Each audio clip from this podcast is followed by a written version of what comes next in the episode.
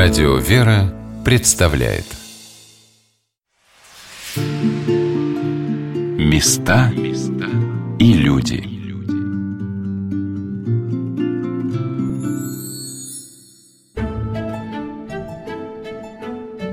Две тысячи двадцать первый год – год 800-летия Александра Невского.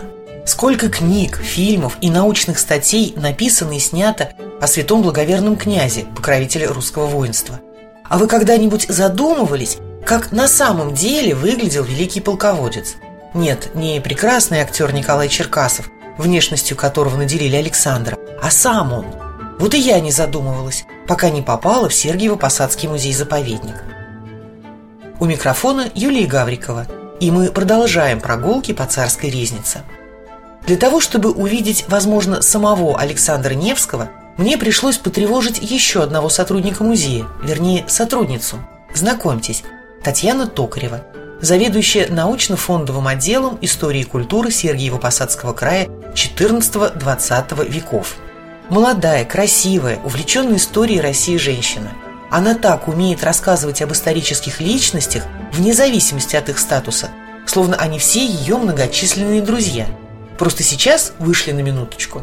В ее полноценном и безраздельном владении, в рамках музея, разумеется, есть один, как говорят, уникальный экспонат. Кстати, здесь это слово звучит абсурдно. В Лаврском музее нет не уникальных экспонатов. Итак, погребальный покров великого князя святого благоверного Александра Невского. На покрове вышит сам герой. А теперь внимание! Монгольские черты лица, рыжая, аккуратно постриженная бородка – монашеское облачение и куколь, невероятно напоминающий шлем. Есть над чем задуматься. А вообще интересно, существуют ли прижизненные портреты великого князя? Ну, хоть какие-нибудь. Известные изображения до Петровского времени великого князя Александра Невского. Их ведь очень мало сохранилось. Их очень мало сохранилось, в том числе есть еще шитые изображения в других музейных собраниях, но они совершенно не такие, как наши. Если мы перейдем к нашему предмету, то он абсолютно уникален своей иконографии, то есть тем, как изображен князь, вот эта особенность его на нашем покрове, она единственная в своем роде. На данный момент мы других просто не знаем. Вот такой, как он у нас, его больше нет нигде. Это очень необычный очень яркий факт, очень характерный. Он очень привлекает много посетителей к нам. Все хотят понять, разобраться, выяснить, почему так. Но вы знаете, на все вопросы мы не сможем дать вам ответ. Все еще впереди, на мой взгляд. Но на все вопросы и не надо. Хотелось пока понять, кто изображен на погребальной ткани. И есть ли возможность определить, как выглядел великий князь. Ведь это же вещь 17 века, а жил-то он за сколько лет до создания вещи. Как мы можем по изображению 17 века говорить о реальном персонаже совершенно другого времени. Мы можем говорить о фантазии мастера, о их умении читать рукописи древние, о том, насколько они были просвещенные, сколько они читали, знали, как они свое представление, и это их представление о том, как он мог выглядеть для, на тот период. И это как раз говорит о том, что они много читали и очень свободно относились к канону к правилам, потому что это строгановская школа. Она этим отличалась, она не столичная. Скажем так, она реги- региональная, да, если к современным языком говорить. И они очень свободно к нему относились. Это проявилось во всем, в архитектуре, в живописи, в прикладном искусстве, безусловно. Строгановская школа, она потому и Строгановская школа. Она единственная вот в России в этот в 17 веке такая была. И они очень образованные.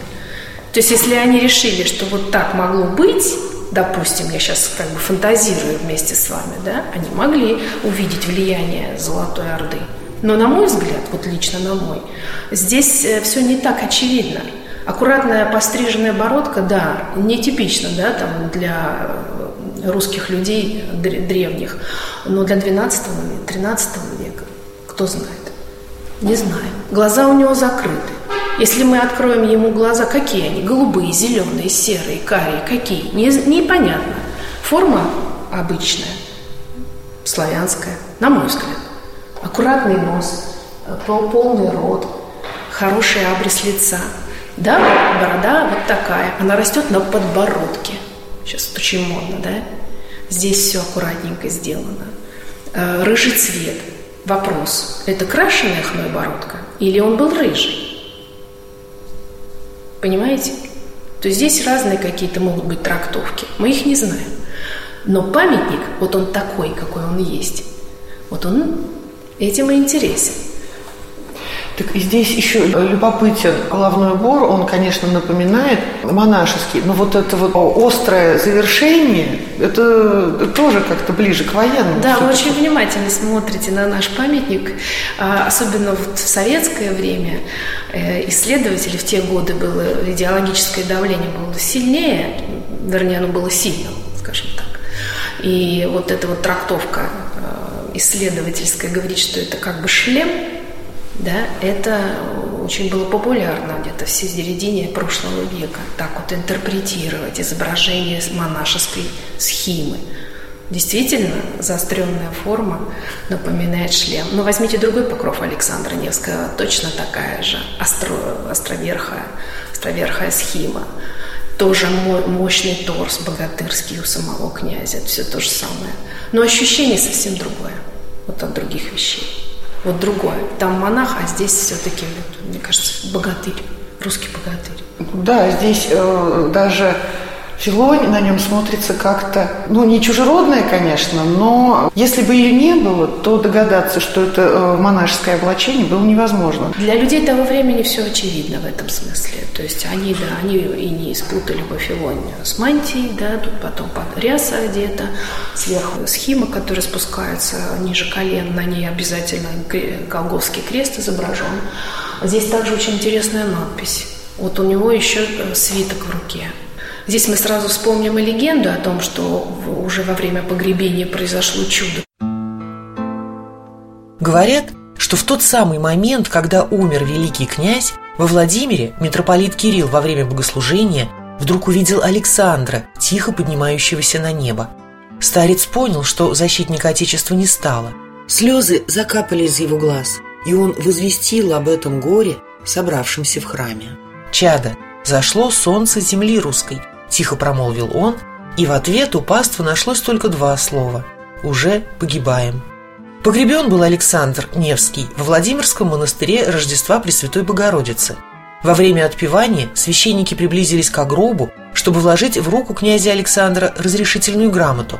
Но блаженный князь, яко жив, сам простер свою руку, взял свиток и тихо сложил руки на груди.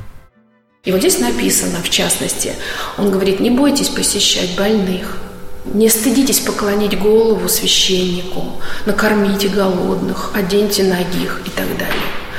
И вот этот кусочек текста, он во многом, он позаимствован из других документов, из духовных завещаний. Здесь он немножко интерпретирован и дописан. Перефразированный чуть-чуть Нагорной проповедь. То есть князь, правитель, понимаете, правитель государства, призывая народ, последователей, потомков, кого угодно, заботиться о слабых и убогих, да? И в том числе уважать священников, пастырей, как тут написано, ибо они пастуси духовных овец. Вы такого текста больше на лицевом шитье не найдете. Судьба Лаврского покрова достойна настоящего триллера. До 1723 года он находился в соборе Владимирского Рождественского монастыря вместе с мощами князя. В 1913 году появился в частном собрании коллекционеров Сапожниковых, которые предоставили его для выставки древнерусского искусства, приуроченной к 300-летию царского дома Романовых. Оттуда Покров был похищен. В Сергиево-Посадский музей он поступил в 1946 году из частного собрания, и состояние его оставляло желать лучшего. К тому времени неизвестные умельцы зарисовали ли князя масляной краской по грунту. Восстановить лицевую вышивку и выполненную приденным серебром кайму который первоначально окружал отделку контуров и складок одежд, оказалось непросто. Зато теперь посетители музея смогут увидеть его в первозданном виде и понять, какая огромная работа была проведена специалистами реставрационного центра имени Грабаря для сохранения исторической памяти об уникальной личности. С Татьяной Токаревой, заведующей научно-фондовым отделом истории и культуры Сергиево-Посадского края, Мы долго рассуждали о том, могли ли реставраторы ошибиться и принять Александра Невского за другого русского святого. Ведь изображения великих чудотворцев и преподобных часто определяются по каким-либо признакам. Например, архангел Гавриил изображается с цветущей райской ветвью или лилией, а святой Пантелеимон с медицинским ларцом. На покрове Александра, кроме свитка, нет присущих ему опознавательных знаков. Или вдруг мастера Строгановской школы вышили не то имя. Нет, потому что здесь очень четко, очень хорошего качества мы видим, что сохранилась сама вышивка, сохранилась и подклад, сохранилась основа, сохранились все варианты э, вот э, этой шелковой крученной нити. И э, исследователи, реставраторы, ученые, когда смотрят предмет, они, в общем-то, настолько, у них большая насмотренность, они очень хорошо сразу видят любые включения, любые поздние вставки, изменения.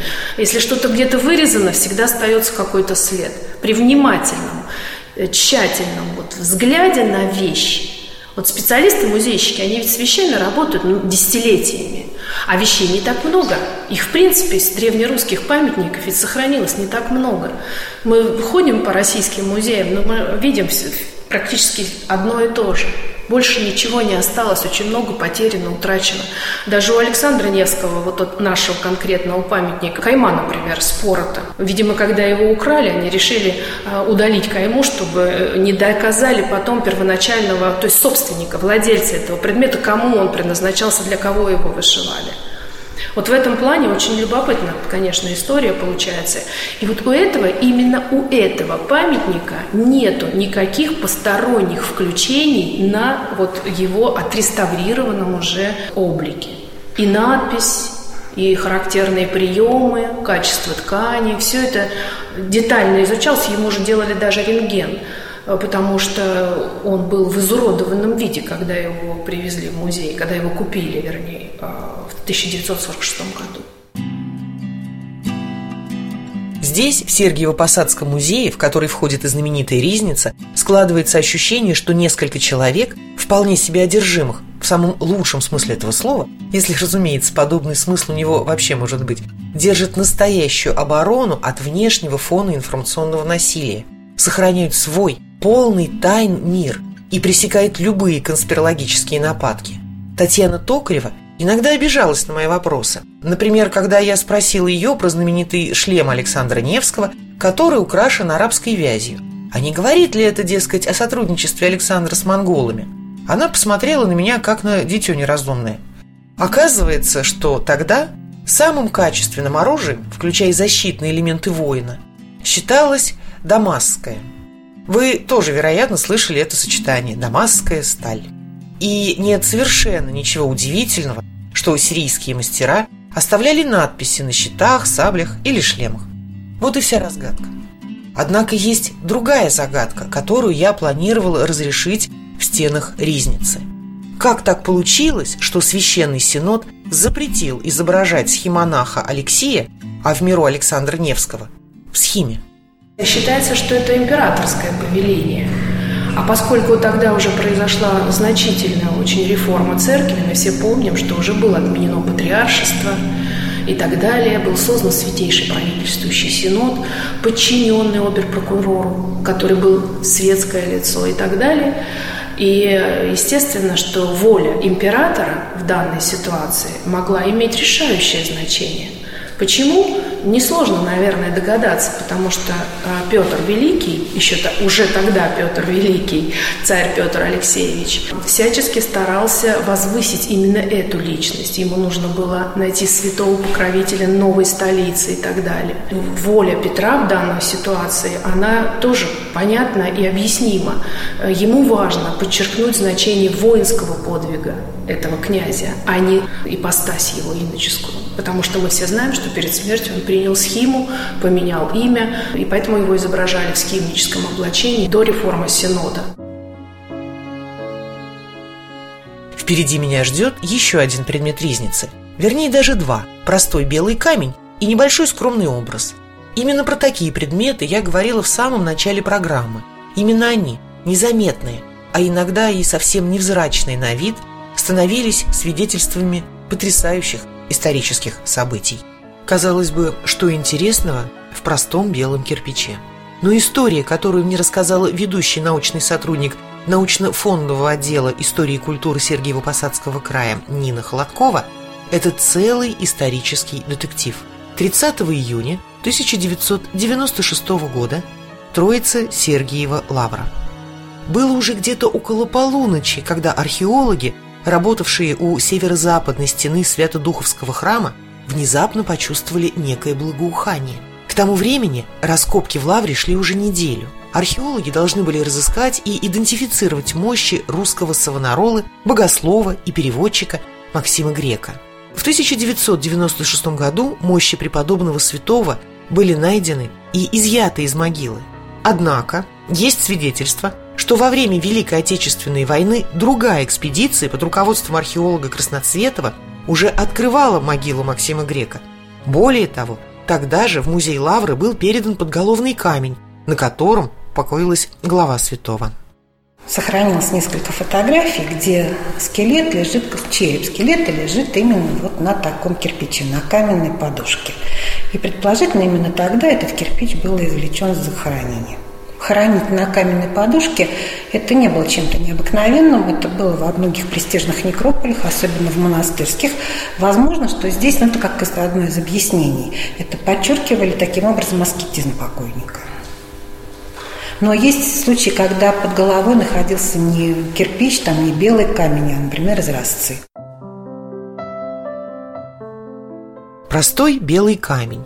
Мне очень хочется дотронуться до святыни – почувствовать человека, который без преувеличений приобщил Россию к европейской культуре и стал, фактически, одним из ее главных просветителей. Самый загадочный русский святой Максим Грек. Здесь же, в музее Лавры, находится и первая икона преподобного. Кстати, его всегда легко узнать по нарочито огромной бороде.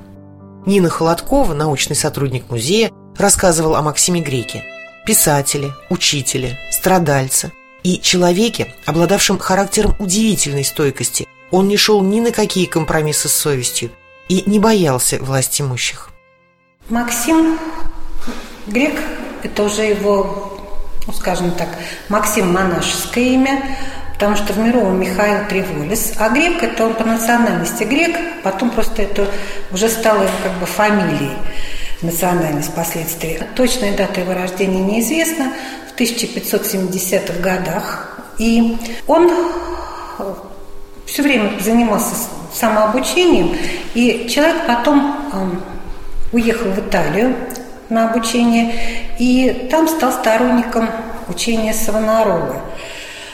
В монастыре Сан-Марко он провел два года, но потом вернулся оттуда в лоно православной церкви и когда Василию Третьему, русскому государю, потребовался переводчик, толкователь книг с греческого языка, они послали запрос с просьбой прислать монаха Савву, но тот был в возрасте, и отправили ученого Михаила, который там в Топецком монастыре он принял монашество.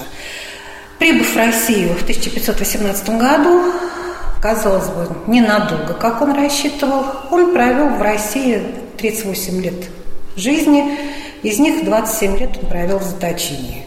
То есть это вот такая судьба у человека сложилась. Он выступил э, против, он вообще был сторонник нестяжательства, а митрополит Даниил был осифлянином. Вот у них первое столкновение произошло. Потом э, Даниил попросил перевести книгу очередную, а Максим Грек, он отказался, он сказал, что в этой книге очень много ереси, и мы, собственно, русскому народу это ни к чему, поскольку они не готовы принять и воспринять так, как это положено. Естественно, Даниил был оскорблен, что какой-то простой монах ему отказал в его просьбе. Потом э, Максим Грек выступил против развода великого князя Василия III с Соломонией Соборовой и, соответственно, тоже навлек на себя гнев и государя, и митрополита. И вот так постепенно он стал неугоден и власти, и церковной, и княжеской. И итог – это вот первый собор, когда он был обвинен в ереси, причем Даниил хотел еще обвинить и в колдовстве, но этого не, не смогли обвинить его в колдовстве, обвинили в ереси. Сослали в Иосифолодский монастырь в очень строгий режим, где он провел 7 лет. Он не имел возможности писать там абсолютно. А второй раз он сначала был вызван на собор свидетелем по одному из дел, а потом заново обвинен в ереси. И тогда уже был сослан в Тверской отрочь монастырь, где провел э, большую часть своей жизни.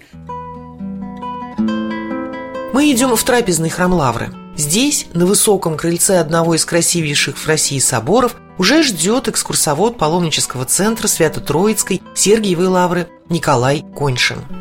Затянутый в черный подрясник, невысокий, подвижный, он напоминает настоящего книжного человека. Когда мы с Николаем договаривались о встрече, он меня совершенно неожиданно поблагодарил. «За что?» – поинтересовалась я. «За то, что вы мне дали возможность еще раз перечитать все о Максиме Греке. Потрясающая личность». Мы идем внутрь. Я верчу головой невероятное нарышкинское барокко. Русская версия одного из великих европейских стилей. Пышный декор и огромная площадь храма придает трапезный вид прекрасного дворца. Внутреннее пространство Сергиевского храма, пристроем к которому является трапезная, вытянуто с севера на юг и невелико по размерам. Вместо традиционных узких щелевидных окон свет в помещении поступает из больших проемов. Сергиевская церковь поражает пышностью и великолепием своего убранства. От фигурных картушей, повисающих, гирлянд, цветочных букетов, связок экзотических плодов кружится голова – и вот перед нами рака с мощами преподобного. Первое упоминание касательно обретения мощей Максима Грека, которое произошло предположительно в конце 1591 года, оно относится к житию, э, составленному старообрядцем, неким маховиком в 1721 года. То есть это житие, оно относительно позднее. И упоминание в рамках посмертных чудес э, Максима Грека о обретении его мощей, оно непосредственно э, являлось неким дополнением к данному житийному повествованию. Насколько оно соответствовало именно вот тем реалиям, которые описывает этот писатель Маховиков, это, конечно, большой вопрос. Но ввиду того, что как это все происходило, вот это, это э, детальное, скажем так, описание а, данного события, оно подкупает и, соответственно, заслуживает определенного доверия к этому описанию. Это произошло, э, как написано в мной помянутом житии, э, после ряда чудес, происходящих от могилы Максима Грека, который был погребен э, за нашим Духовским собором Свято-Троицкой Северной Лавры за, на северной стороне. И э, в результате появился непосредственно запрос, по крайней мере, в столичных округах по канонизации преподобного Максима. Ну, в принципе, он и при жизни, конечно, почитался не только как книжник, мудрый человек, но и также действительно как выдающийся страдалец, э, своего рода правдолюб, который нес весьма редкое, да, для нашей средневековой истории э, вот этот подвиг. И в свете этих чудес, соответственно, э, было произведено непосредственно это обретение. Есть такой замечательный исследователь Беляев Сергей Алексеевич, который описывает э, данную канву.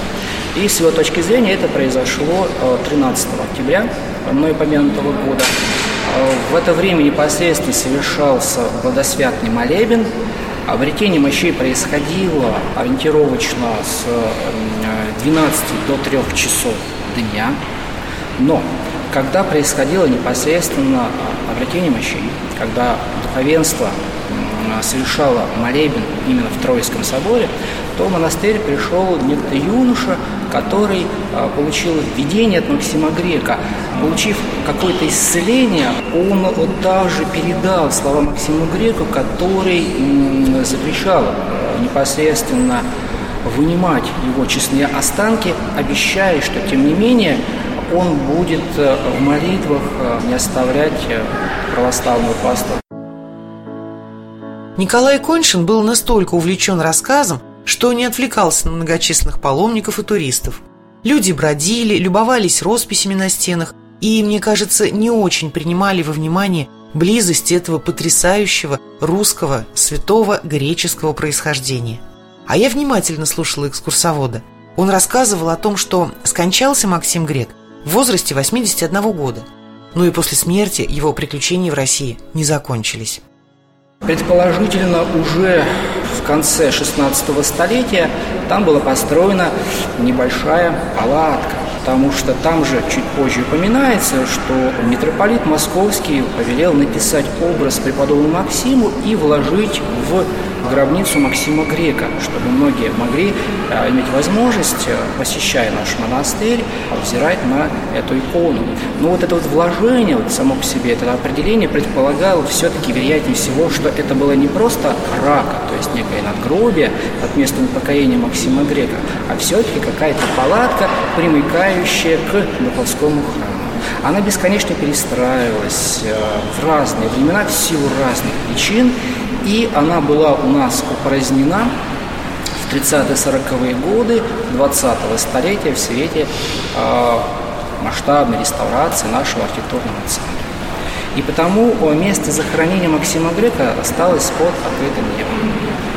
И, соответственно, обретение мощей преподобного Максима произошло лишь только, ну, получается, 8 лет после его канонизации как общерусского святого. А канонизация у нас произошла в 1988 году на Поместном соборе, приуроченный тысячелетию крещения Руси. И буквальным образом этот собор проходил именно вот этой замечательной а, трапезной палате, примыкающей к нашему Сергиевскому храму. И, соответственно, по благословению святейшего патриарха Алексея II обретение мощей было совершено в 1996 году. Так Максим Грек обрел свое тихое пристанище. Преподобный считается покровителем переводчиков. К нему за помощью сюда, в трапезный храм Лавры, приходят и студенты, и маститые мастера. Божья помощь и заступничество требуются всем – Разумеется, я не могла не поинтересоваться мнением специалиста по поводу распределения сфер влияния в земной жизни между святыми. Понимаете, святой, душа умершего святого, она открыта э, к нуждам э, еще живых э, православных людей нашей земной воинствующей церкви практически ну, в любое время и готова ответить на любые наши молитвенные воздыхания. Есть определенное устоявшееся предание – которые, скажем так, более такого народного характера, которые присваивают тем или иным святым, скажем так, особое неравнодушие каким-то аспектам наших просьб. А подобным Сергий Радонежский является покровителем монашествующих, учащихся, покровитель Святой Руси, игумен, печальник русской земли. А, соответственно, Николай Чудотворец, в частности, является покровителем путешествующих, плавателей и так далее. И, соответственно, Максим Грек. Это усвоение, скорее, повторюсь, именно имеет, имело э, все-таки народный характер. Это приемлемо для нашего народного благочестия, то почему бы и нет. Самое главное, чтобы наша православная паста была неравнодушна не только к святым, но и к тому, к кому они обращаются, ко Христу, который готов ответить на все наши нужды, проблемы там, и так далее. И в том числе Максим Грек является своеобразной путеводной звездой. Как говорил наш Дмитрий Сергеевич Кикачев, Максим Грек был первым русским интеллигентом. Царская ризница, Сергиево-Посадский музей-заповедник, так и хочется сказать, что это места, которые хранят много тайн. Да нет, не так. Они отдают много тайн. Они готовы с нами поделиться и интересными историями, и духовной составляющей своих сокровищ. Просто, когда предметы говорят, надо научиться к ним прислушиваться.